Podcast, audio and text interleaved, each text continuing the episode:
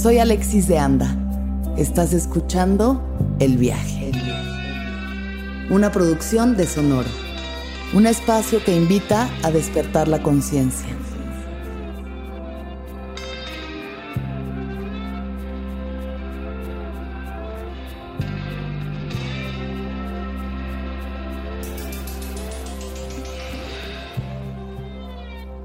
Hola, soy un músico, soy un ingeniero, genetista, amante del cosmos, explorador. Soy un soñador que le encanta viajar, encontrar amor, encontrar respuestas debajo de las rocas. Me gusta tomar agua, me gusta el mar, la arena en el calzón y compartir con toda la gente que me está viendo y escuchando todo lo que soy. Bienvenido sea usted, señor. Muchas gracias por el espacio y la introducción tan cortita y tan hermosa. ¿Cómo estás, Alexis? Estoy haciendo una pausa dramática, pero bueno, gracias de todas formas por interrumpirla saludando.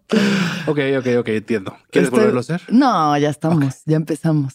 Estoy muy contenta de tenerte aquí, de reencontrarte después de tantos años de ausencia en nuestras vidas. Es un gusto estar aquí. ¿Puedo hacer pausas dramáticas? Obvio. Es un gusto estar aquí en el viaje. Contigo después de tantos años, Alexis, ha sido una, una aventura tu vida, la mía, y después encontrarnos en, diferentes puntos, ¿no? Es divertido estar encontrar. Eh, estamos aquí con. Yo soy Matt, a.k.a. Roberto Matius. Así es. Eh, a.k.a. me encanta. eh, Roberto y yo nos conocemos desde hace muchos años porque fuimos a la misma escuela. Fuimos al Modern American School toda la vida. Entonces compartimos muchos años de esparcimiento eh, en el que yo lo que más recuerdo, y lo tengo que decir, es que podía tomarse una botella de dos litros de agua en menos de 10 segundos. No sé cuál fue el tiempo récord, pero era como que era muy impresionante ver a alguien abrir la garganta tan, cabrón. Sí, está perro eso. Igual y me, o sea, todavía me atormenta mis sueños porque me decían mató tres gargantas, ¿no? Y, en ese momento no era tanto el albur, pero, pero sí tenía, tengo y todavía tengo la capacidad de tomar agua a grandes velocidades.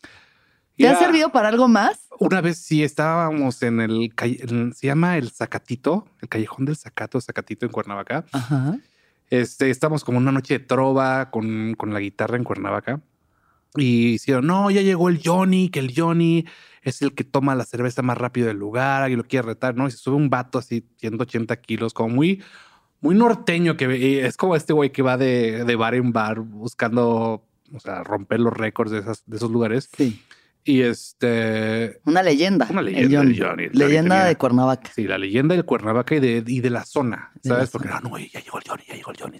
¿Sabes? Como que murmura la gente cuando pasa, sí, ¿no? Sí, sí, sí. Entonces yo me levanté este, y era tomarse una caguama, ¿sabes? Como de golpe. Y, y el primero que la depositara en, en una mesa ya o sea, ganaba, ¿no? Entonces estaba el güey con la guitarra tocando. No había, no había bocinas. Entonces tocaba como, imagínate una, una fanfarria con guitarra. Me encanta. Horrible, me horrible. Encanta, me encanta la Entonces, una, dos, tres. Y nos empezamos a tomar. O sea, a él le faltaba la mitad y yo me la había acabado, ¿no? Ah, Entonces, no, Johnny quedó hecho humillado. O sea, se divorció Johnny, perdió a sus hijos. perdió peso. Perdió peso, se cambió el nombre a Juan. O sea, sí, totalmente. Y, y me quedé yo con, con este premio y la gente se ¿cómo ganó? Ganó. Aplaudieron y todo y me gané. O sea, tú que preguntas que qué gané, sí, me gané un, un six de chelas.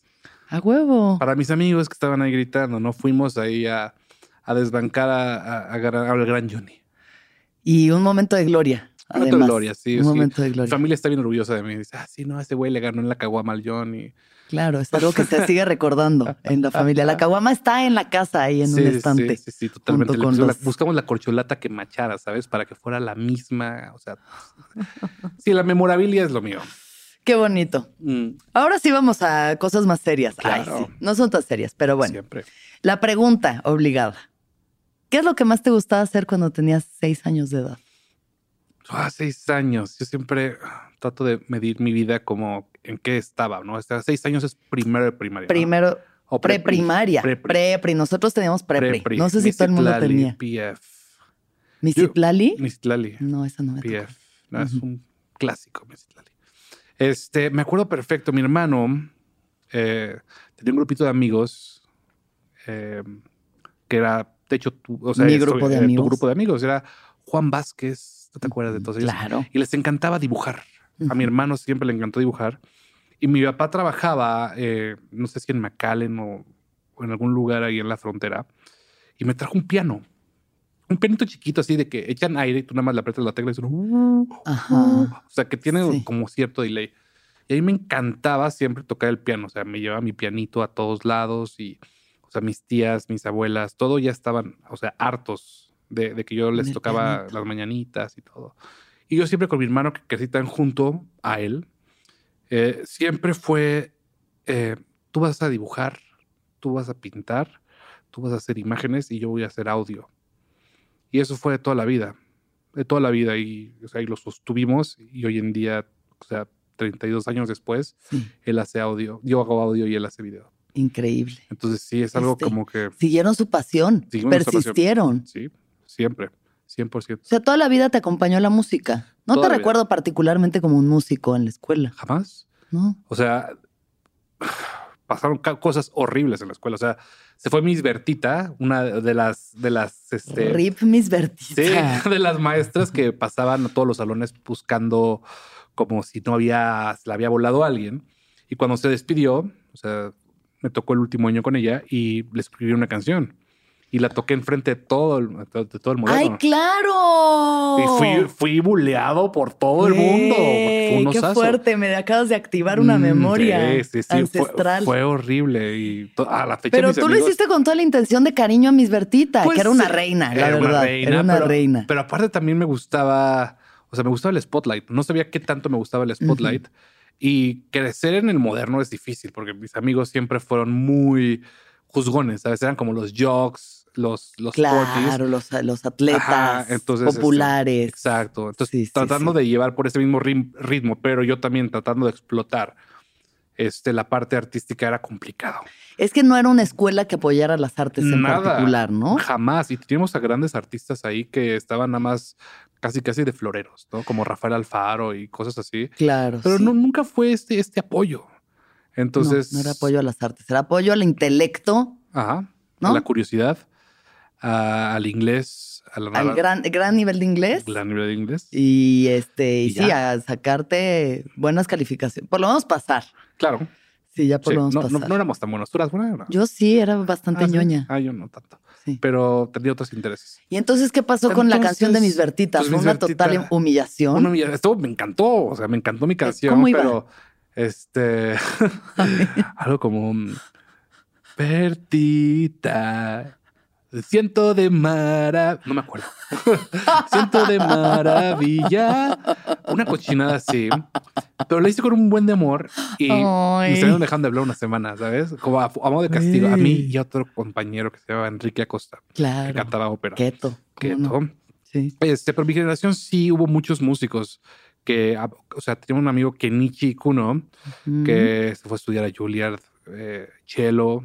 Tenía otro que se llama Marcelo que estudió también en Estados Unidos eh, violín. Entonces nuestra generación fue de muchos músicos, así como la tuya fue de, de actores. También. La mía artista. tuvo muchos, muchos músicos, Ujú. pero yo no lo exploré hasta, hasta más adelante. Ujú. Quería estudiar algo que no fuera algo que para mí era sencillo, que venía tan fácil como la música. Yo quería estudiar ingeniería industrial, ¿sabes? Tener una base y ya después hacer la música de hobby. Ajá. Y, y mi carrera estuvo plagada de cosas distintas a la ingeniería industrial. Estudiaba cada vez que podía, metía mercadotecnia, metía, metía cosas de humanidades. Hice radio cuatro años y medio. Ahí hice radio. Imagínate, teníamos un programa de radio durante cuatro años con Alex Fernández Ok. y con Pedro Reyes. Ah, mira, Ajá. dos luminarias, Dos verdaderamente. luminarias. Sí. Teníamos bolita, por favor, con Pedro, el, el changarro con. ¿Eso es de Radio Ibero? No, No. en, en Radiotech. Se llamaba Radiología. Ok. que era una red cerrada de radio Ok. y ahí nos, nos curtíamos, pero Ajá. yo, sin embargo, siempre quise hacer algo distinto, algo más. Ajá. Y la música siempre estuvo llamando a la puerta. Y la música siempre estuvo llamando a la puerta. Cuéntame un poco de, de tu familia. ¿Cómo, ¿Cómo es tu familia? ¿Cómo, de, ¿De qué contexto vienes tú personalmente? O sea, sabemos que venimos de la misma escuela, más o menos, pero ¿cómo es tu, tu núcleo familiar? Eh, fíjate que mi mamá es de Monterrey, mi papá es de Veracruz. Eh, yo nací en Papantla. Ah, sí, eres jarocho. Soy volador de Papantla. Órale. De la siete veces heroica. Ay, sí, no. Me encanta. De la tres veces heroica Papantla de Olarte, Veracruz, tierra de la vainilla. Claro. Me encanta. Deliciosa vainilla papanteca. Deliciosa. Wow, qué buenos ronquidos. Te digo que Lupe ronca fuerte. Está increíble, parece un señor viejo. Este, pero em, mi familia siempre fue muy mi, mamá y mis hermanos. Mi papá siempre estuvo buscando trabajar, pero nunca trabajar en la ciudad, sino siempre estuvo buscando trabajar fuera. Em, pero no fue, no fue un padre ausente, ¿sabes? Nada más fue un padre que tuvo que, que irse a romper la madre a otros lados. Ahí encontró chamba y pues ahí se quedaba y viajaba los fines de semana. Pero crecimos bajo un yugo muy estricto. Eh, mi hermana tiene una discapacidad. Mi hermana también nació con una discapacidad igual que yo. Eh, entonces, como que desde muy jóvenes aprendimos la, a lo que yo llamo una inclusión distinta a la que hoy se maneja hoy en día. A ver. O sea, imagínate que en los noventas tu hermana nace y no puede caminar y no puede ver, ¿no? Este, siempre crecimos apoyándonos de una forma súper linda. Y nunca, como, nunca hicimos un pedo como hoy se hace por todo. Ajá. Y entonces con eso aprendí yo a obtener lo que quiero sin tener que pelearme, sin tener que alzar la voz a través de las sonrisas, a través de, de, la magia y la bondad de las personas. Sí. Entonces, a raíz de eso, pues yo me he vuelto una persona que odia el activismo eh, de ruedas porque es muy agresivo. Y hay mucha gente que se acerca conmigo y trata de, no, ¿por qué no vienes aquí a hablar de esto? Y es que no, no me gusta el discurso. Ajá. O sea, como que está engrabado en mi ADN el tratar de ser bonachón y el tratar de ser buena gente. Eh, hoy en día es muy, muy difícil encontrar eso. No digo que no exista. O sea, es un poco como la cuestión de la corrección política, de que no tienen que tratarnos así, no puedes hablar así de esta persona y tienes que. Y es como, como eso, ¿no? Ser violento en el discurso de la inclusión. Que solo crea más exclusión. Ajá. Que crea un buen de odio. Y, o sea, y no solo es tanto políticamente correcto, sino cosas.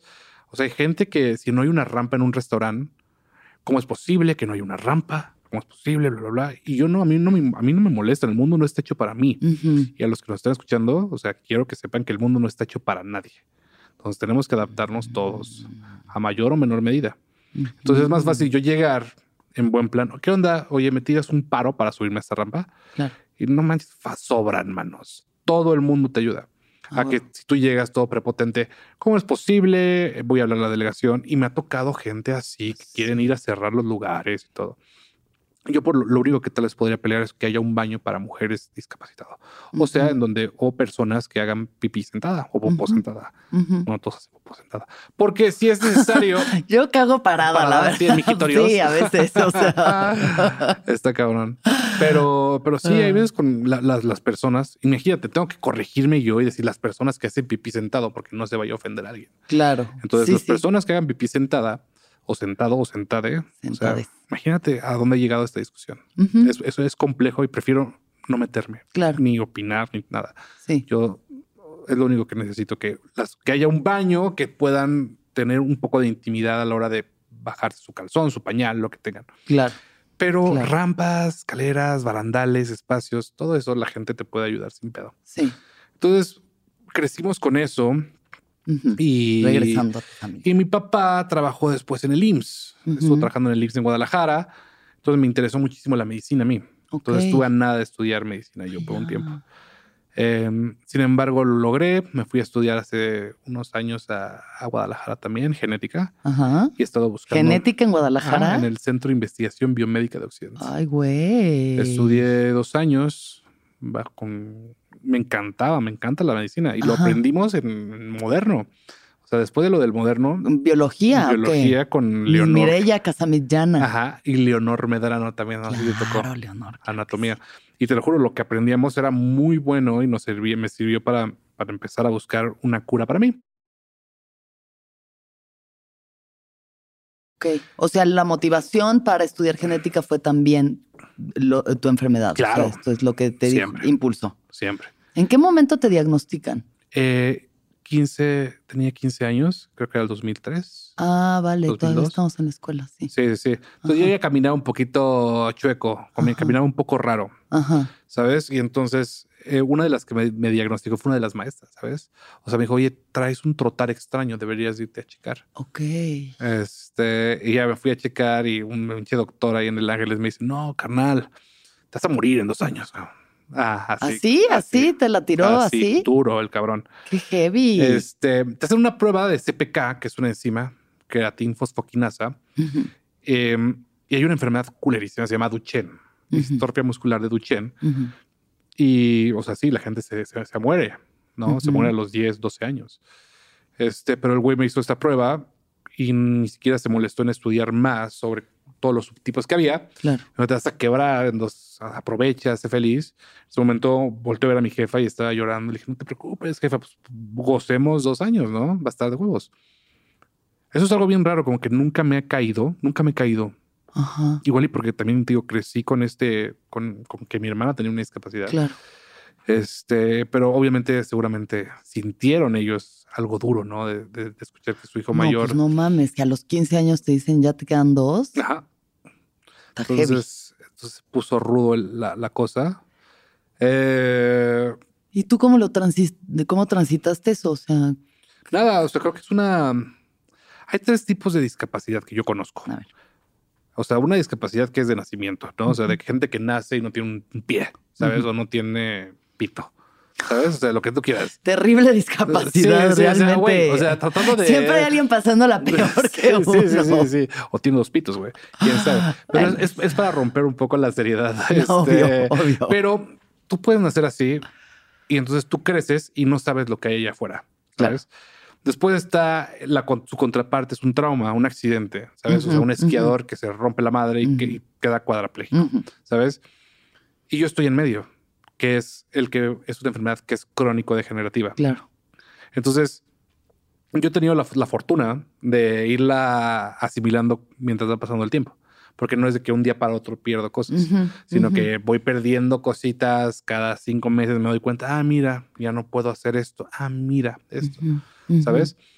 Pero, o sea, tienes tiempo para procesarlo.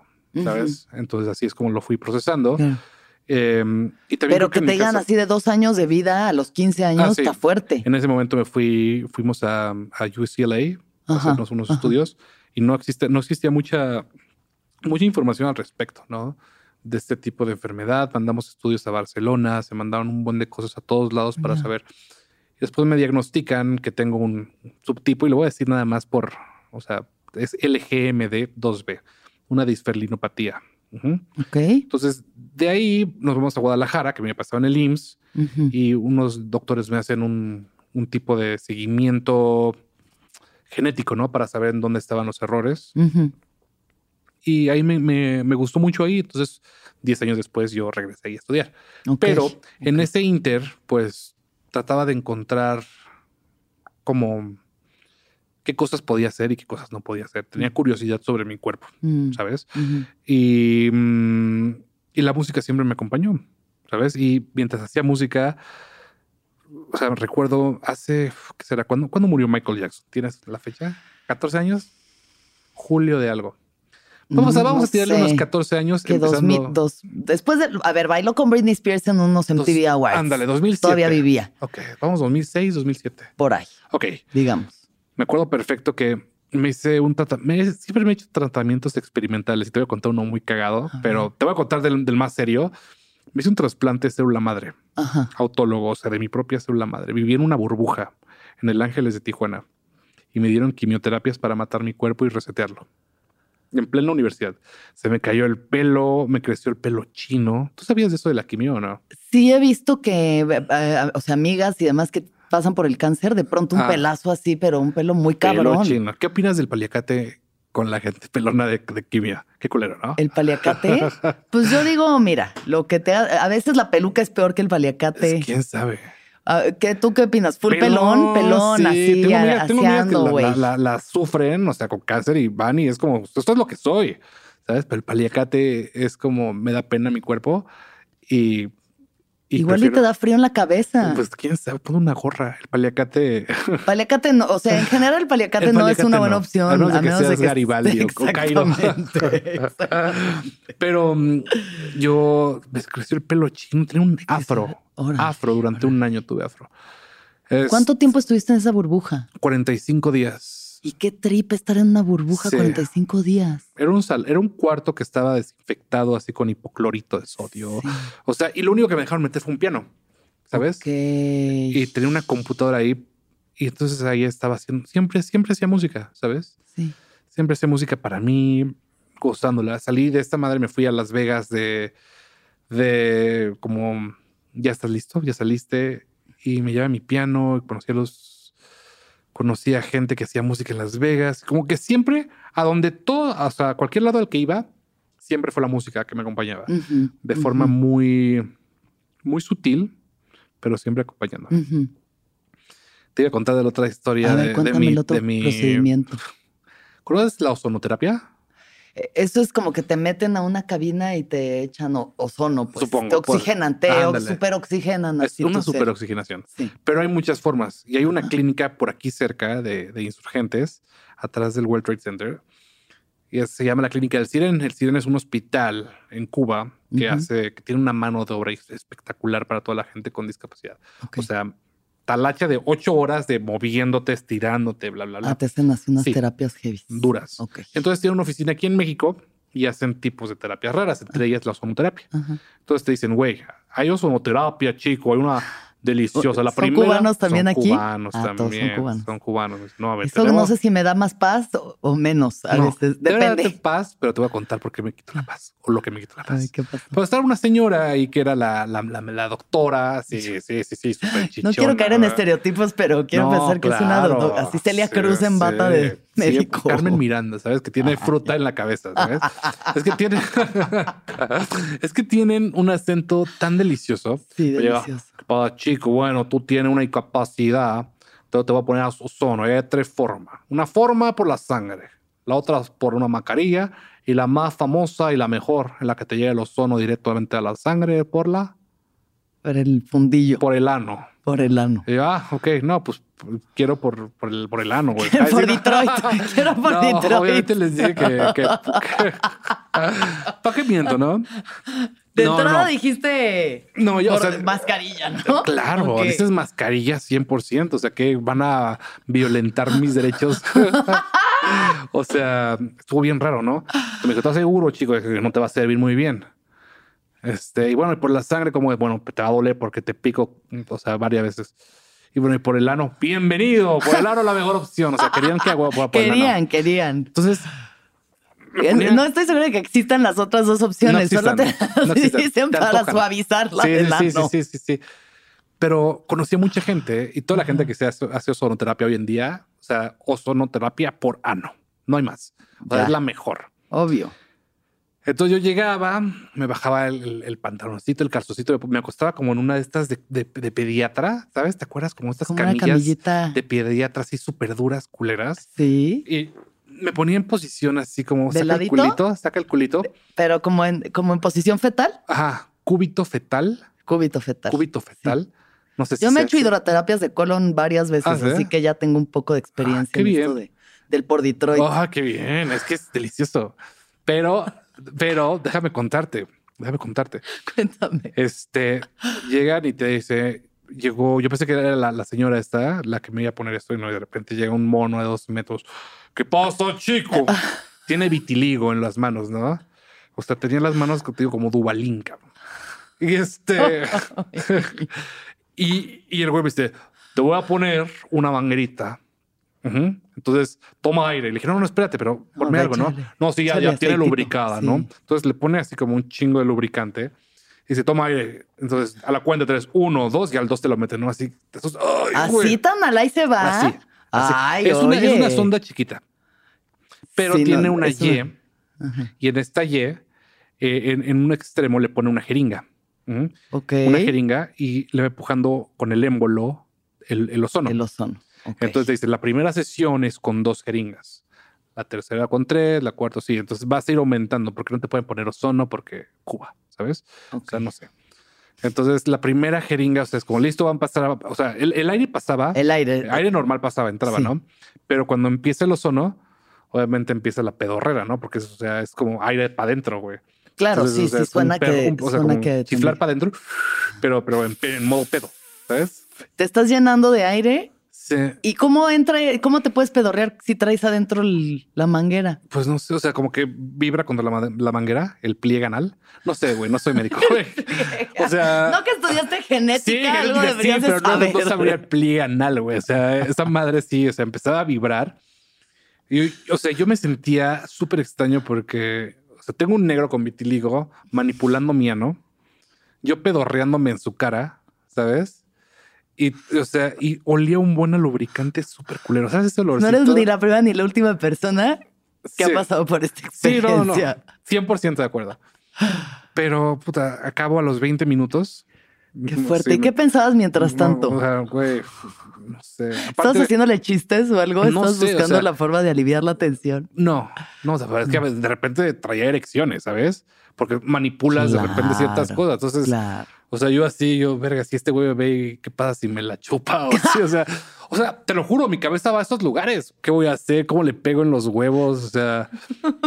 Esto nos, nos, van a quitar el podcast después de O sea, imagínate todo lo que pasa y lo, tengo que llevar, lo tengo que aterrizar a un punto serio. o sea, imagínate lo que pasa en la cabeza de una persona que jamás había sentido esto y que está buscando opciones para curarse. Claro. Y yo, te estoy abriendo mi corazón, mi alma, diciéndote, tenía, o sea, sufrí una erección. Sí. Y yo decía, no mames, soy gay. ¿Te cuestionaste tu sexualidad? No, no me la cuestioné, pero dije, ¿por qué se me para si me toca el, el, ano en el 2006? Ah, bueno, no sabías, claro, no, sabías de la próstata y más o menos, pero punto, el, botón de reset que le llamo yo de, la masculinidad tóxica. Y una le pica ahí. Sí, sí, sí, estuvo raro acabo los 20 minutos de la sesión, me subo el boxer y dije, tengo que ir al baño, ¿sabes? O sea, estaba todo así, me sentía con gases, con todo feo. Y a pesar de todo esta mm, vía crucis, o sea, fui seis meses. Ajá. Tres veces a la semana. Ah, un chingo. Un chingo, güey. Y ya en algún momento yo creo ya te acostumbras. No, en un momento ya me lo cogí, güey. Nada, cierto.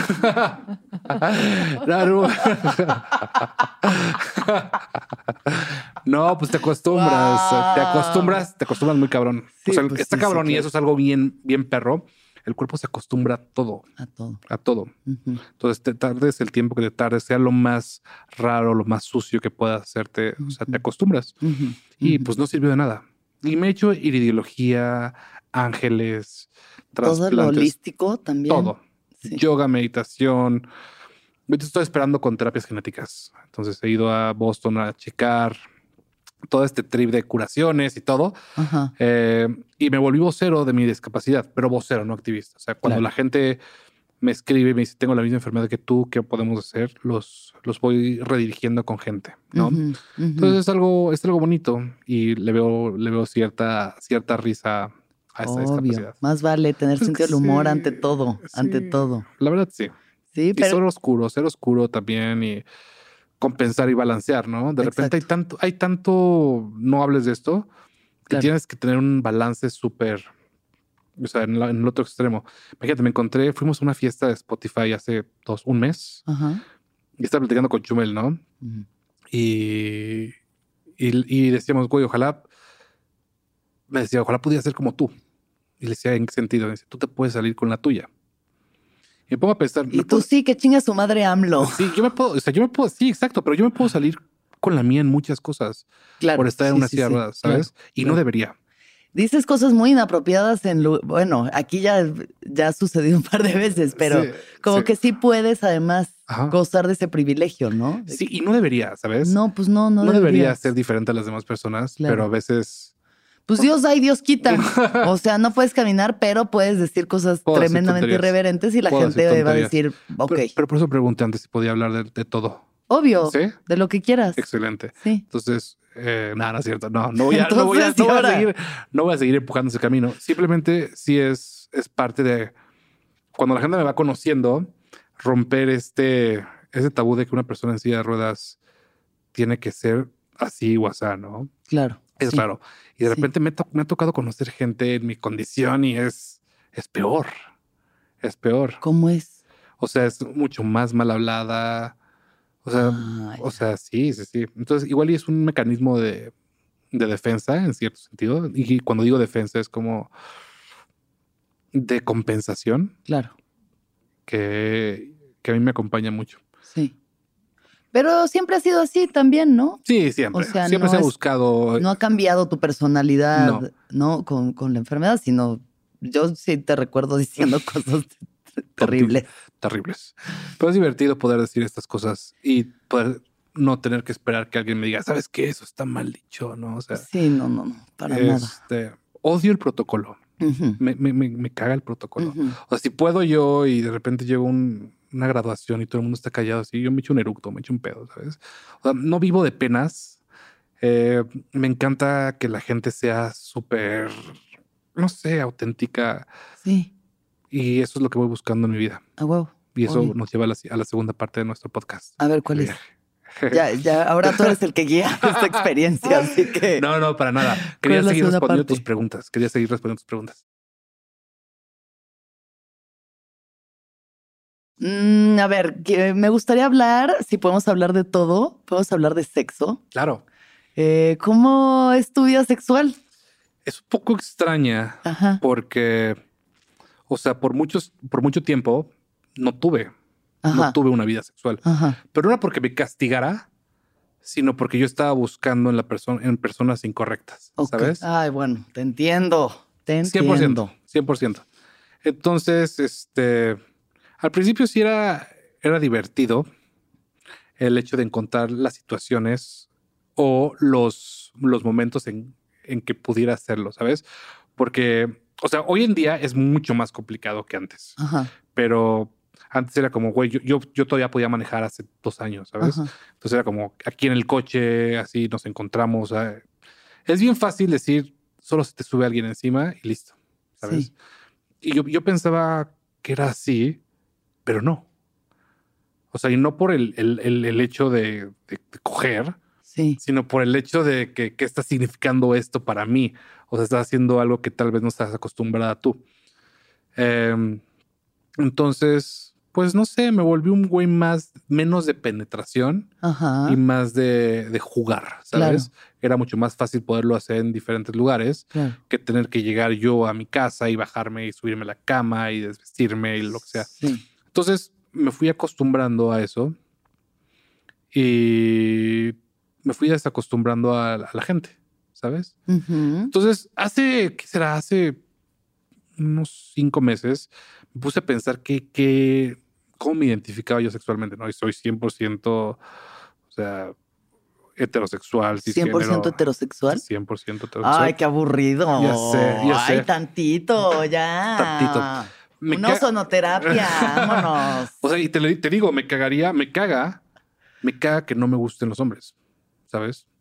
Porque, o sea, en primer lugar, tu, o sea, tu panorama se abre el 50% a toda la población. Claro. Pero no me gusta el chile, güey. Ajeno. No puedo. No me gusta el chile Está bien, está bien. No tiene nada de malo. Y este. Aquí no discriminamos por ser completamente heterosexual. Claro, pero estaría más fácil, ¿sabes? O sea, porque un güey, o sea, me gustaría que un güey mamado me cargara y que me dominara. Claro. Pero me da asco. Güey. Sí. Me da asco. Bueno, igual una mujer fuerte. una mujer fuerte no que. No mames, cuando iba, iba a terapia y ¿sabes con quién iba a terapia? Con esta Soraya Jiménez. Wow, RIP. Rip, Soraya Jiménez. y me la encontraba en el elevador y estaba así al lado de, de, ella y nada más sentía la vena de su bíceps así como pulsando, güey, ¿sabes? mamadísima, güey, mamadísima en terapia. Sí. Pero, pero sí, igual y buscar otras formas. Pero hablando de esta identificación que decía, igual y también soy un poco asexual porque no es que esté buscando siempre este sexo. Eh, busco más relaciones como íntimas. Afectivas afectivas, correcto. Sí. Eh, y no, no tengo ahorita esta necesidad. Estoy tan ocupado también que tampoco querría estar buscando a quién con quién coger, con, quién cogerme así nada más por eso. Y es rico, ¿sabes? Pero, Obvio. Pero hay otras cosas que ahorita tengo prioridades. Son más importantes. ¿Sabes? Ajá. Y bueno, es interesante eso, como el erotismo, pues es muchas más cosas que la penetración. Correcto. ¿No? Y, eso te, te, tardas en darte cuenta de pronto decir, ah, no, no es nada más así que te la metan y ya. Hay muchas otras cosas, es un panorama infinito. Infinidad, infinidad. Y conocí a un activista, se llama, déjame acordarme su nombre, es Alejandra algo. Ella era una modelo y cayó de un sexto piso, imagínate. Pero fue cayendo como Indiana Jones, ¿sabes?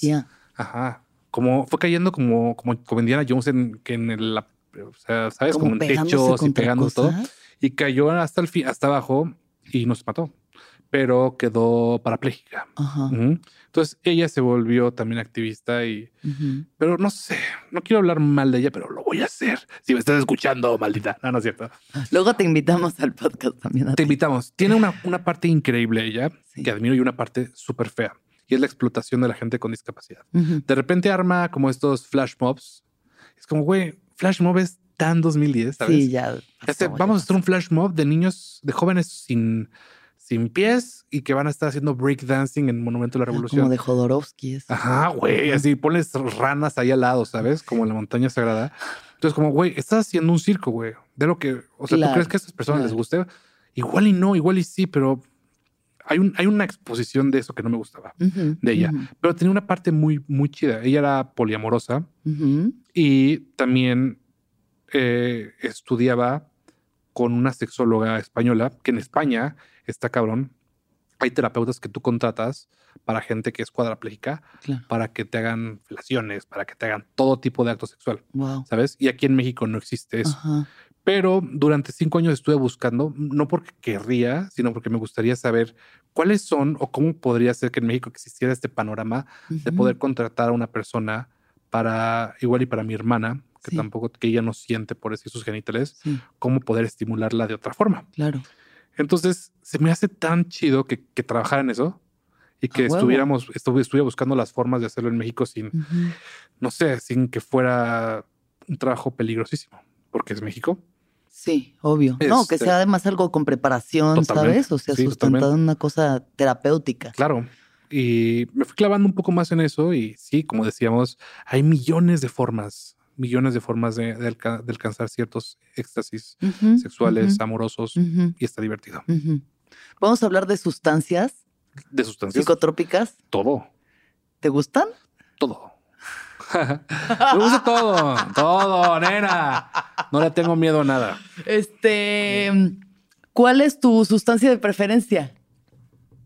No, no, no, no, no, mi sustancia de preferencia es este. El pepino en rodajas. el, el, el, LSD. El LSD. Ah, o sea, creo que, creo que sí, sí, El ácido lisérgico creo que es, es la única droga que se separa de todas las demás. Todas las demás, o sea, siempre que termino, que voy a dormir ya cuando se me apaga el, el, el ajito, siempre, siempre es como, wow, todas las demás drogas son unas mierdas, güey. No hay ninguna droga en este mundo que sea tan o sea, y no hablo de, del sapo cambo y todo eso. Sí, no, no, no, no hablamos de plantas este, No, hablo de naturales. sintética, sí, de lo sintético. Que te haga sentir, o sea, que te haga percibir el mundo de una forma tan hermosa como lo hace el ácido lisérgico. En dosis también responsables, niños y niñas. Dosis responsables, recuerden que aquí no estamos incentivando el consumo, pero pues qué bueno. lo he probado y lo he probado porque, no sé, me gusta como la primera vez que lo probé, me acuerdo que estaba con, con, con Panther, con Juan. Ajá. Estábamos en Veracruz, teníamos que 19 años o 20 años. Oye, o sea, y es, eso ya es viejo, ¿sabes? Hoy en día las drogas están, o sea, gente de 14 años ya drogándose. Sí, obvio. horrible, güey. O sea, yo al menos ya sabía más o menos qué pedo. Totalmente. Pero estamos en Veracruz y yo sentía la música, ¿sabes? La, la música me latía súper duro, la sentía como espinosa, así como súper nítida, high definition. Y también es una droga que no, o sea, no me gusta aprovechar de ella, ¿sabes? O sea, me doy tal vez L una vez cada seis meses, una vez al año. Sí, ¿sabes? sí, sí, sí, sí. Y me gusta Como una verdadera experiencia de, profunda. Claro, pero ¿no? soy hippie, ¿sabes? Me gusta estar, o sea, me gusta darme un ácido y después, o sea, puta, fumarte un porrito y de repente, sí. cagarme de risa, estar echando un chupe. No soy nada hippie, ¿sabes? Y tampoco me gusta la gente hippie. No me, no me cae bien la gente hippie. Entonces me gusta mezclar. no somos hippies. No, me gusta mezclarle y todo. de sincretismo. Sí. El sincretismo cultural, religioso. Vamos juntando las cosas que nos gustan de las cosas. De qué tantito, de qué tantito. Sí, sí, sí. Y, o sea, también me junto con amigos que no, hoy me voy a dar rapé y ya, ¿sabes? Hoy me voy a dar nada más esto. No, güey, yo, me, yo le mezclo a todo, no me importa. Y al final el ácido es como la que, la que domina, la que domina mi mood y me gusta mucho. Sí. Pero en general hay drogas para cada momento. Eh, ¿Qué no hago? O sea, nada inyectado, ¿sabes? Creo que ahí, está el, ahí está el límite. Nada, pero, pero pues puro sono. Eso puro sono. pero por decir. ¿Has tenido alguna experiencia dentro del mundo de la psicodelia, no? O sea, mm. diciendo que, que relaciona como con tu cuerpo, has entrado en algún trip así de esto. O sea, nada más de cagarte la risa creativo, musical. Jamás. Creo que no. Jamás. Ya. O sea, pero tampoco me paso el lanza, ¿sabes? No me paso. Y digo lanza, pero por no decir con la B, porque hablo mucho con la B, chica. Sí. No, estás siendo una persona muy decente. sí, sí. me, estoy, limitando. Pero eh, no, no me paso el lanza. Qué bueno. Con, consumo responsable siempre, recuérdenlo. Siempre. Aquí solo consumo responsable. Y es divertido estar con, tus compas y, y explotar lo más chido de, del ácido, que es la imaginación. Y eso para mí es la herramienta más importante que tengo. Igual que tú, supongo. Sí. La creatividad que te lleva, ¿no? O sea, la creatividad. puedes hacer lo que tú quieras. Puedes hacer realmente lo que tú quieras. Si tú mañana dices voy a pintar, lo podrías hacer. Sí. Tal vez no muy bien, o, pero no importa. Pero que se puede, se puede. o sea, harías algo sustentado en la, en la creatividad. Divertido. O sea, tengo que grabar un video. Nada más necesito cinco minutos pensar y vas a hacer un video bonito. Sí. ¿Sabes? Este, y eso es algo que siempre trato de explicar a la gente. Doy cursos. Eh, ahorita voy a ir a. Me voy la próxima semana a. ¿A dónde me voy? A Michoacán, creo. A una universidad, a dar un TED Talk de, de, la creatividad, ¿no? y de todas las herramientas que tienes tú como ser humano para experimentar diferentes disciplinas. Claro. ¿Sabes? Entonces tú estimulas un músculo y, o sea, crecen las ramas en todos los, demás. Entonces, una persona que no puede hacer ejercicio puede estimular también esta parte y volverse increíblemente sustentable en cuestiones mágicas. Qué bonito. Hablando sobre creatividad, platícame entonces en qué momento empieza el proyecto Yo Soy Matt. Claro, eh, pues te digo que yo siempre hacía música y hacía música para comerciales, para cine, para mi hermano, ¿sabes? Para Drenorama, para su empresa. Y saluda al Memo. Saluda al Memo. Lo máximo. este me encantaba, me encantaba hacer música y que me pagaran por eso. Pero llegó un punto en que los creativos de las empresas se empezaban a meter, ¿no? Necesito que la música sea, y chécate las palabras, que sea más clepti. ¿Clepti? No se inventan palabras, güey. O sea, necesito que sea más azul, ¿sabes? Quiero que esta, esta rolita sea más. Eh, o sea, bueno, ¿de qué, hablas, güey? ¿De qué hablas? No te entiendo. Nada más tienes que meter tu, tu cuchara para cobrar el cheque, güey. O sea, la música está bien. Sí, sí, sí. El cliente es siempre un tema. Fufu, fufu, wow. Sí, más güey, más fufu, fufu, güey. Se puede menos fifi, más fufu, güey. ¿Sabes? O sea, mámate, güey. Mámate con estas, güey. Este. Entonces yo me cansé, güey. me cansé. le dije, pero ¿sabes qué, güey? ¿Tus clientes son de la verga o tú eres. Ah, de la jerga? no, sí, sí, dilo, dilo. No pasa nada. Sí, de la verga. O, ya, no quiero hacer esto. Entonces lo dejé. Pero al mismo tiempo también escribía. Teníamos un profesor tuyo en la, en la, en la carrera que se llama Guillermo Lescano, el Che. Claro, sí. Y él me enseñó, tomaba cursos de escritura, ¿sabes? Con él. Y siempre me decía, siempre sal del lugar común.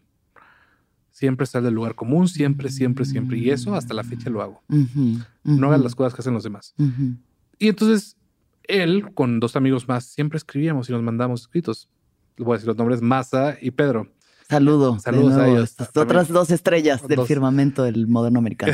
y entonces los tres escribíamos cosas y siempre nos mandábamos unos cuentos o nos íbamos de viaje y escribíamos cartas de, de, o sea, de cómo nos la estamos pasando.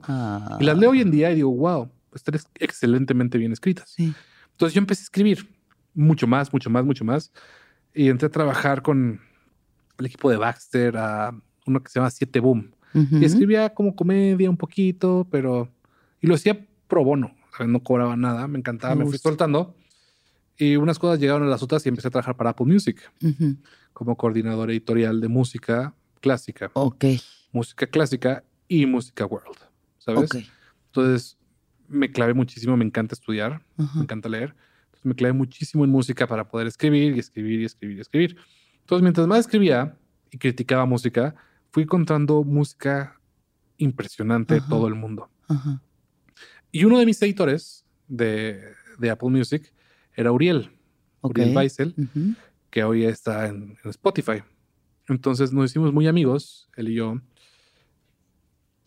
Y como que él siempre fue, oye, te gusta, escribir muy padre música, sabes hacer música. Y le dije, pues, sí, hacer música, pero pues, eh, sabes, no, no estoy pensando, no, no canto, sabes.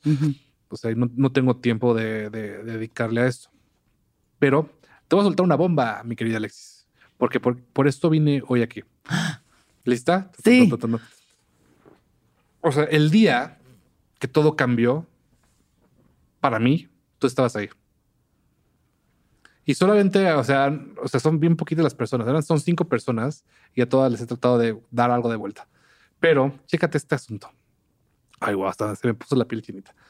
Era el concierto de Polo y Pan. Ok. Tocaron en General Prim.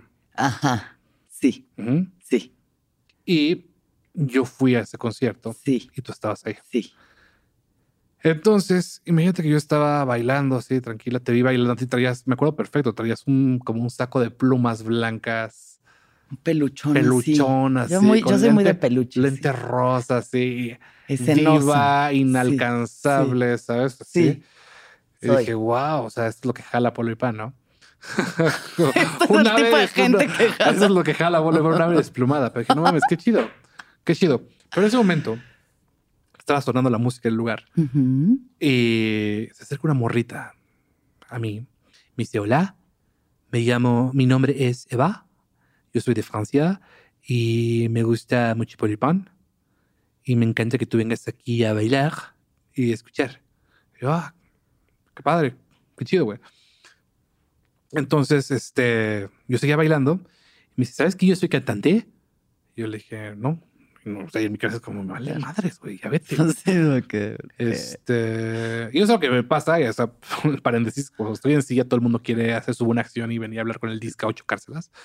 Este, pero pues estamos No es tu obligación ir a hablar con el discapacitado, no, ¿eh? Oye, bien chido lo tuyo, güey. Es como así, caraces, güey. Qué chido, qué chingón. me encanta tu vibra. Déjame en paz. Güey. O sea, sí, pero no me hables, güey.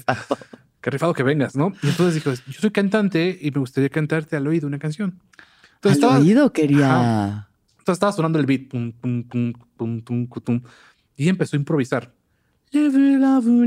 O sea, güey, en ese momento o sea, un chip en mi cabeza dijo, güey, he estado haciendo las cosas mal. Necesito tu voz. Necesito tu voz. Y ahora por fin tenía un vehículo que era la voz. Yo ya tenía lo poquito que sabía de música, lo poquito que sabía de escritura. Y ahora tengo una voz. Y le dije, güey, necesito tu teléfono. Me dice, sí, pero yo me regreso a Francia en un mes. Dije, no importa, güey, tenemos que hacer un álbum, tenemos que hacer algo. Sí. Entonces, pues chido, me, me llevó en la silla de ruedas hasta el frente del escenario y Polo Corp le puso loop a la, a la tornamesa y se bajó a saludarme. Igual y nunca había visto que hasta, la tuvieran güey de silla de ruedas. Entonces toda la gente de enfrente se me, se me, abalanzó encima y todos se querían tomar la foto con Polo Corp, me aplastaban así y me estrechó la mano. En eso ya salimos, te vi a ti otra vez, inalcanzable, bailando. Y era la única persona que me acuerdo que estaba ahí, ¿sabes? Tú, los chavos de Lemon Mint, que fueron los que abrieron Apolo y Pan. Claro. Eh, Polo Corp, Eva, ¿sabes? Eh, salimos del, del, show y me encontré a Eva tirada en la banqueta. Estaba astral, güey. Astral, astral, astral. Y había dos güeyes que, oye, te llevamos a tu casa, ¿no? Entonces yo llegué y, digo, la creatividad es como, hermosa, vámonos, ya llegaron por ti, ¿no? O sea, y los güeyes se ponen como, ¿quién es ella? Es mi amiga, güey. ¿Quiénes son ustedes? No, íbamos a ir a echar fiesta con ella. Güey, me la voy a llevar a su casa. Estás pendejo, güey. Ay, qué bueno. No mames, horrible. Aparte iba con Toro, mi amigo. Es un güey también, este, grande, mamado. Venía con, con, más amigos y entre todos, no, que estás loco, güey. La vamos a llevar a su casa. O sea, los... Puta, qué bueno. Igual los corrimos. una pésima experiencia. Sí, sí, sí, sí. Me sentí mal. La llevé a su casa y me regresé a la mía. A la semana la hablé. me agradeció y dijo, hagamos un disco. Entonces fue a mi casa y nos hicimos súper amigos, ¿sabes? Súper amigos. Y saqué una canción que se llama La Niña del Volcán. Al mes le escribo a, a Polo y Pan, les digo, oigan, los conocí este día, no sé si se acuerdan de mí. Eh, me dieron mucho esa noche. Conocí a una persona que cantó la canción y me gustaría ver si podían hacer un remix. Le escribí por Instagram. Y a la semana me contesta, jalo. Güey, la magia de las redes sociales. Está cabrón. Lo máximo. Lo máximo. Sí. Yo sé, y al año esta canción era la canción de las bolsas de Louis Vuitton. Ay, güey, ¿qué tal? Eso, mamona. Sí, güey, estuvo bien loco. Nos empezaron, nos empezó a llover como mucho. Un rolón, la verdad. Gracias. Rolón. Sí, me encanta. Y esa canción se le había escrito a una morra que me había enamorado. Y yo le decía, güey, si quieres estallarlo en mi dirección, tú eres la niña del volcán. ¿Sabes? Yo voy a ser el agua que va a salvar tu dolor. Entonces, todo ese disco salió y fue súper lindo. Entonces, yo no sabía nada de Spotify. Yo no sabía nada. Pero cogió, se viralizó. Hoy en día es más difícil hacerlo. Pero en ese momento fue perfecto. Entonces llegó, se volvió. Mi primera, mi primera canción fue, o sea, trending de, siete países en Latinoamérica. Cabrón. Y nunca tuve que ir a tocar un Sanborn, ¿sabes? Nunca tuve que ir a curtirme o a partirme en la madre un bar. Claro. foro Alicia, no pasaste por el foro Alicia. No, jamás, güey. Me salté todo eso y yo llegué directamente a Spotify. Increíble. ¿sabes? Entonces. ¿Está Lupe molestándote? No, no, ah, está aquí sentada al lado de ah. mí. Entonces, desde ahí como que empezaron a llegar más cosas. Después viene la pandemia, ¿no? Entonces, en la pandemia Mm, yo nunca había tocado en vivo, ¿sabes? Como yo, yo quería siempre hacer música y cobrar regalías de eso y se acabó y seguir con mi vida normal. Pero llega la pandemia y me ofrecen tocar en Cumbre Tajín. Y se era como el macho perfecto porque yo soy de Papantla, Tajín es en Papantla. Además, claro. Y entonces me empieza a caer una ansiedad machina. Hago una canción increíble y, y la termino, me acuerdo, y empiezo a llorar wow, siempre lloro. O sea, cuando hago música, lloro así que, wow, me quedó increíble. ¿sabes? Ay, qué chingón. Es bien chido. Cero síndrome del impostor. No, no, no. Tú conmovido por ti mismo. qué hermoso. claro que, o sea, el síndrome del impostor llega y a veces se queda, pero, pero, o sea, dentro de eso sé que algo me gusta y lloro y digo, wow, me quedó increíble, ah, ¿no? O sea, por si trópico, cerré con el himno de la alegría con fuegos ah. artificiales, pero una versión que yo hice. Y este, y yo llorando y todos llorando. Y eso es algo que siempre proyecto. Es como no basta bailar, sino basta bailar, cantar y sentir, güey. Entonces basta dejarlo todo. Pero eh, esta vez las lágrimas no paraban. ¿qué está pasando? ¿Qué es esto, güey? ¿Qué es esto? Entonces estaba la enfermera de mi hermana, una enfermera, y le digo, oiga, señora Blanquita, este, como que no dejó de llorar. Dije, me toma la presión, me toma todo y se trae una taquicardia medio, dura. Entonces me dieron un tafil, este, ya me relajé y dije, ah, pues ya, fue una, algo atípico, algo raro. Sí. Como que no, güey. Sí. Tuve una, o sea, la peor ansiedad de mi vida. Sí. Me tuve que medicar. O sea, ni siquiera fue el psicólogo, fue psiquiatra inmediatamente. Directo, directo al psiquiatra. directo, directo al psiquiatra, me fui a Veracruz, ¿Y esto fue por la cumbre? ¿O sea, esto lo, disparó? La disparó, la canción, la cumbre, el hecho de poder presentarme en vivo por primera vez. Claro. O sea, para mí es como, no quiero presentarme. ¿Por qué? Porque es mucha planeación para mí. El booth, cómo te vas a subir. Yo no, o sea, no tengo tampoco tanta fuerza en los brazos, no, no alcanzo hasta los, los, los botones, tengo que encontrar la forma. Entonces mi cabeza empezó a dar vueltas que jamás había hecho. Entonces, está empecé, me, me mediqué.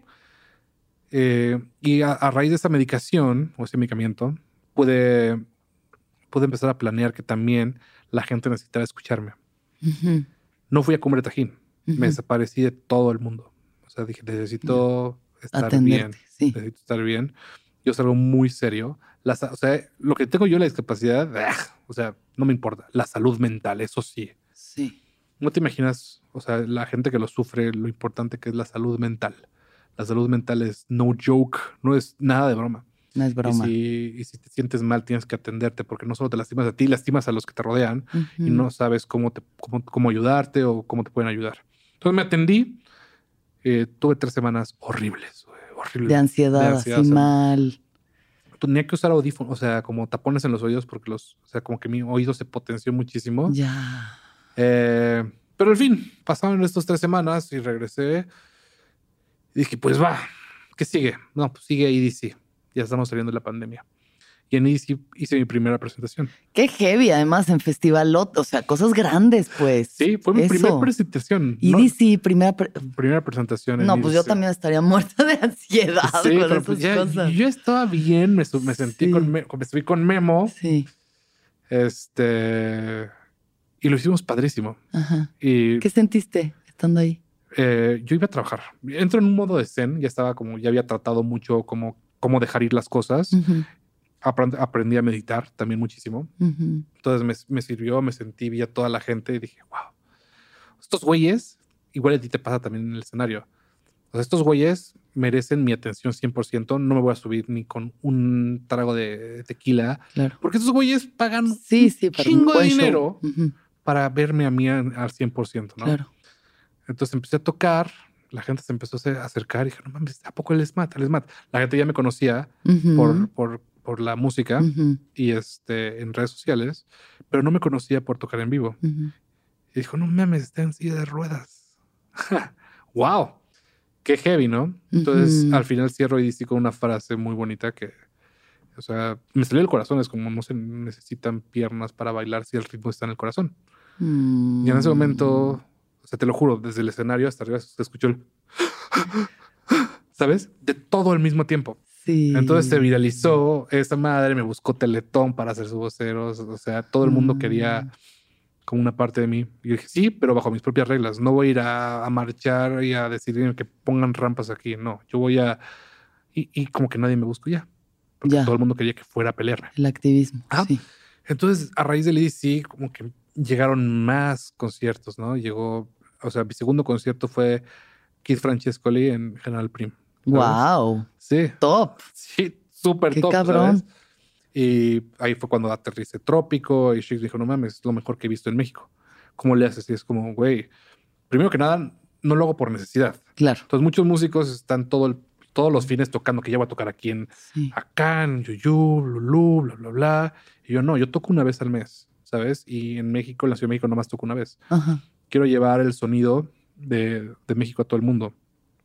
Hoy en día, gracias a Dios, somos el, quinto artista más reproducido en Spotify de música electrónica. Eso. Ahí se las dejo. Y muchas gracias. y estoy rodeado de gente que me ha, me ha apoyado mucho a, no perder piso, obviamente. Pero sí, no, se, no te dio ahí un power trip porque el escenario es fuerte, y la tensión y la gente. Es o sea, es una cuestión que, pues pasar de 0 a 100. Sí. ¿No? Sí, sí, sí. pero, no, no te, no la verdad no, pero por más por odio a la gente que lo ha hecho. ¿Sabes? O sea, de repente veía amigos que lo, lograban y se... Se desconectan. Ajá, no era de que se, pusieran así de que, ah, ponme Evian en mi... No, no es eso, sino más... O sea, que se disfrazan para salir a tocar, se ponen el sombrerito y la pashmina y los anillos y todo. Es como, güey, no, así no eres tú, güey. Quítate esa pashmina, ridículo. Quítate, ese saco de peluche, Alexis. ¡Ey, jamás! Yo nunca. Peluchón hasta morir. Federica Peluche abandonó el chat. No, está chido. Pero este, siempre he sido así, muy escenosa. entonces también. Yo lo sé. Es parte de. Es parte. ¿No te acuerdas? Tuvimos también un evento tú y yo que nos juntaba en la música. O sea, tú me, tú me pediste que les hiciera la música de las porras del Alexander. Claro. Entonces, o sea, también nos había juntado la música. ya nos había juntado la música. algún puto y además fue un mix chingón. O sea. O sea, empezando en cuclillas, obviamente. Siempre en posición como de. Sí, sí, ¿No? Eh, como medio el pensador, así. De y luego ya. Pero tenía Modest Mouse, tenía Block Party. Toda tu selección musical, querida. Tú yo ya estaba transicionando en el emo en ese momento. Ah, fuiste emo un rato. Claro, a ti te tocó ver eso. Ah, sí, sí, pero qué chido. Sí, a huevo. Yo no sé, que, o sea, yo fue, o sea, yo puedo decir que tal vez fui este hipster de, em, de Urban Outfitters, ¿sabes? Claro. Pero sin tampoco rayar tanto eso. No, nunca ha sido inventada realmente. Eh, y ahorita espero no volver, o sea, no volverme más, ¿no? Traemos un año muy padre, lleno de festivales, lleno de cosas. Y tratando de, elevar la vara en México.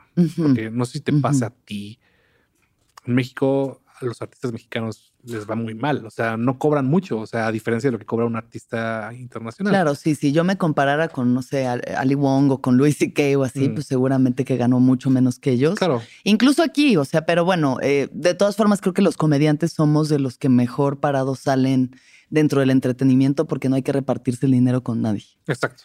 ¿No? No hay así AD, no hay ingeniero de sonido. Yo no me reparto dinero con absolutamente eso, nadie. Tú no le des nada a nadie. A nadie. Ni un peso, ni un peso. Nada, sí, o sea, le pago a, mi carnal cuando se sube, le doy una lanita.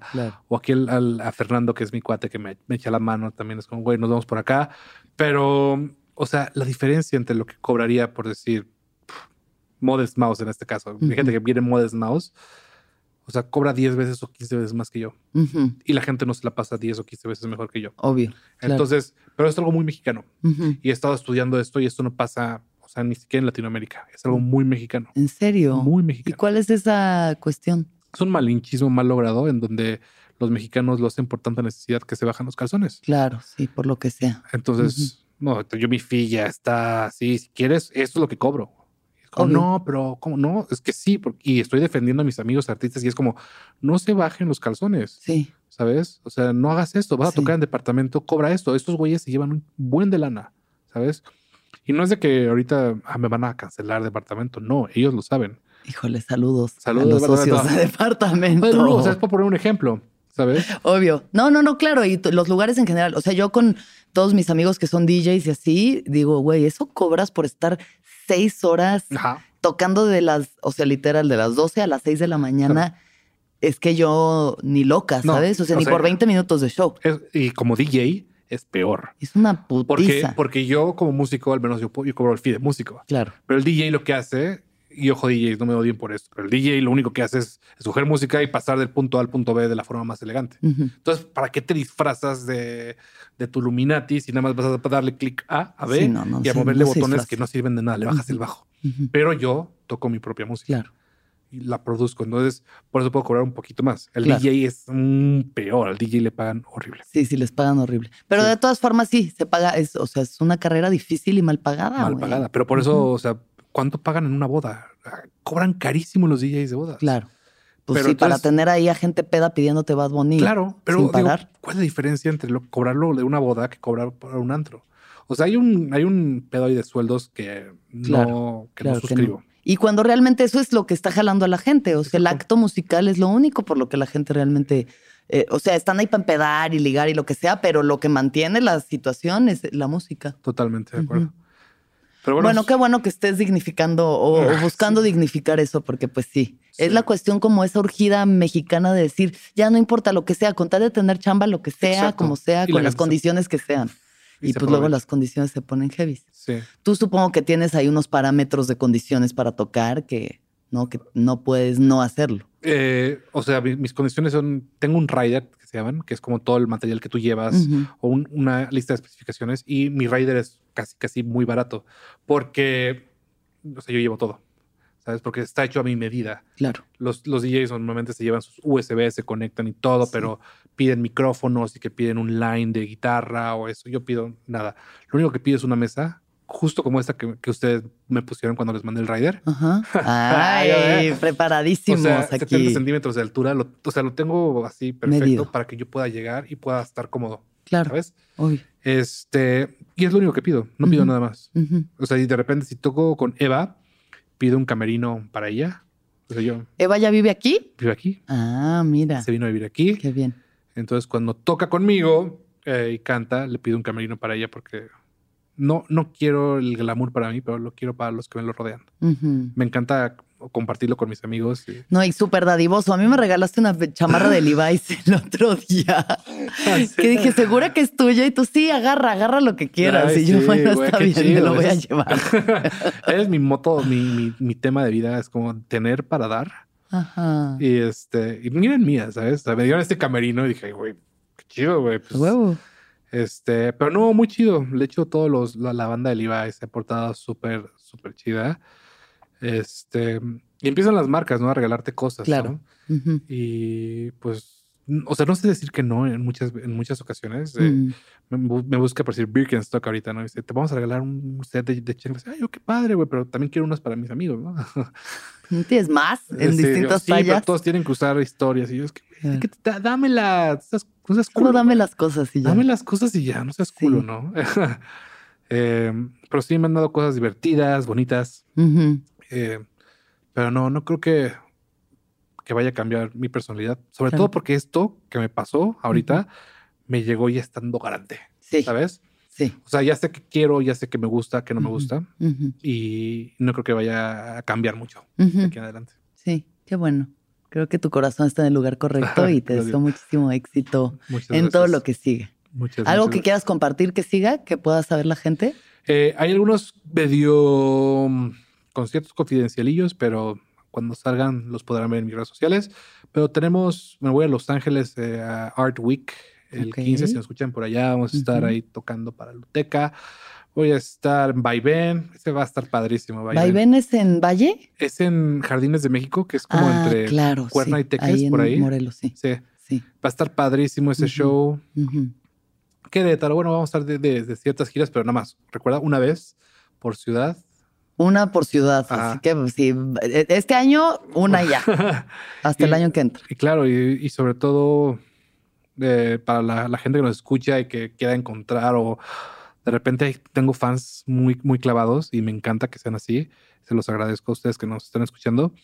Y siempre les doy como inspiración, porque la gente que me busca es gente que igual está un poco rota. Y me encanta, la gente rota es increíble.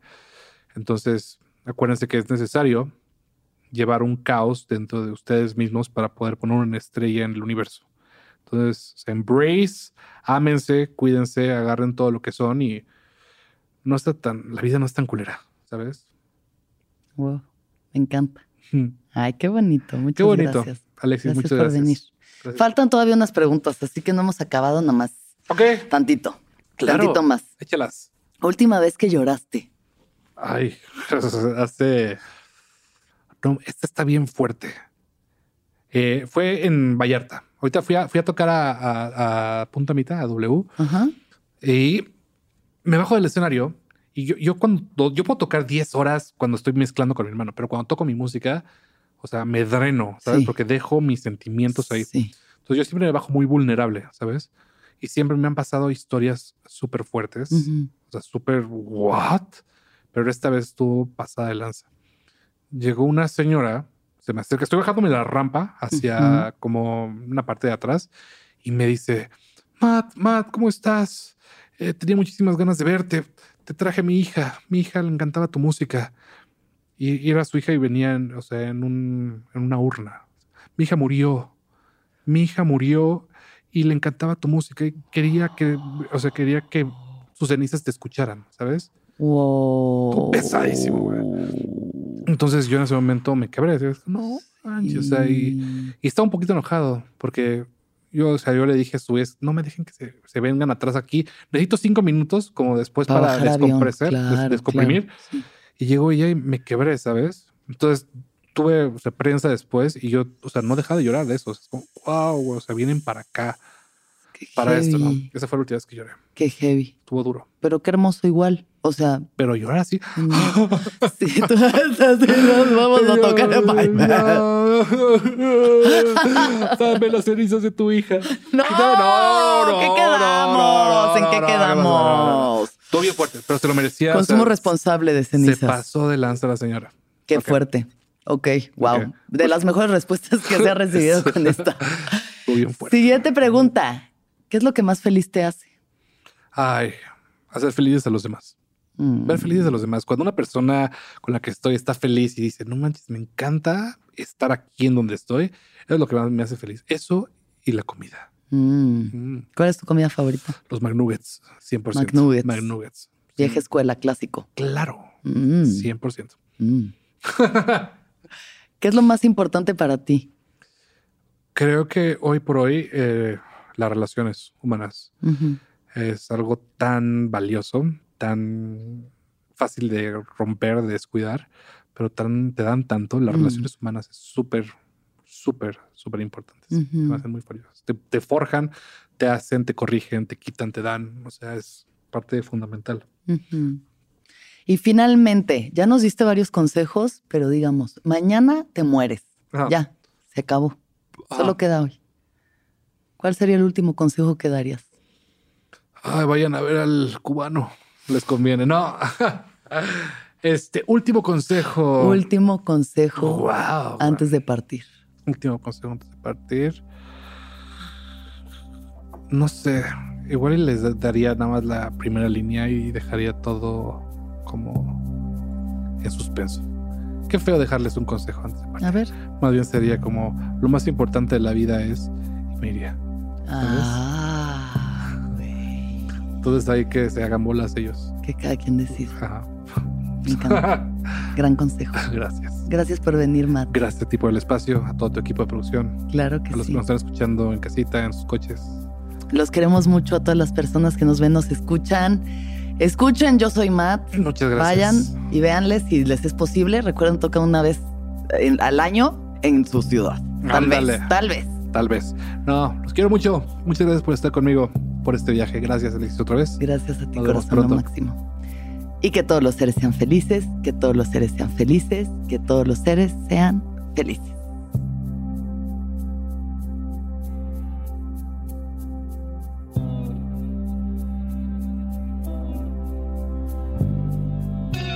¿Escuchaste el viaje?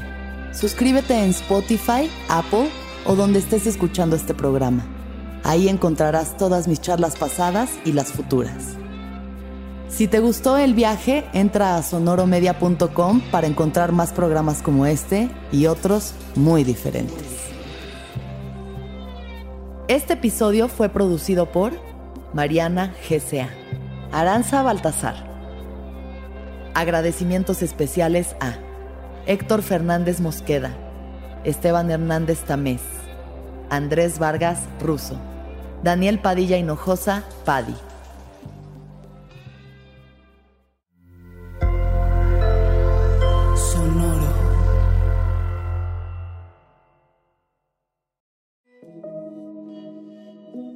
Hola, soy Roxana Castaños, una apasionada de la meditación y de todos los temas que nos llevan a una transformación espiritual, y te invito a escuchar Intención del Día, un podcast de Sonoro para dirigir tu energía hacia un propósito de bienestar.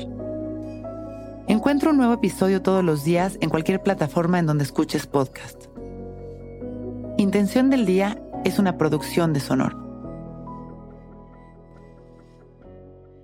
With lucky landslots, you can get lucky just about anywhere. Dearly beloved, we are gathered here today to. Has anyone seen the bride and groom? Sorry, sorry, we're here. We were getting lucky in the limo and we lost track of time. No, Lucky Land Casino, with cash prizes that add up quicker than a guest registry. In that case, I pronounce you lucky. Play for free at LuckyLandSlots.com. Daily bonuses are waiting. No purchase necessary. Void where prohibited by law. 18 plus. Terms and conditions apply. See website for details.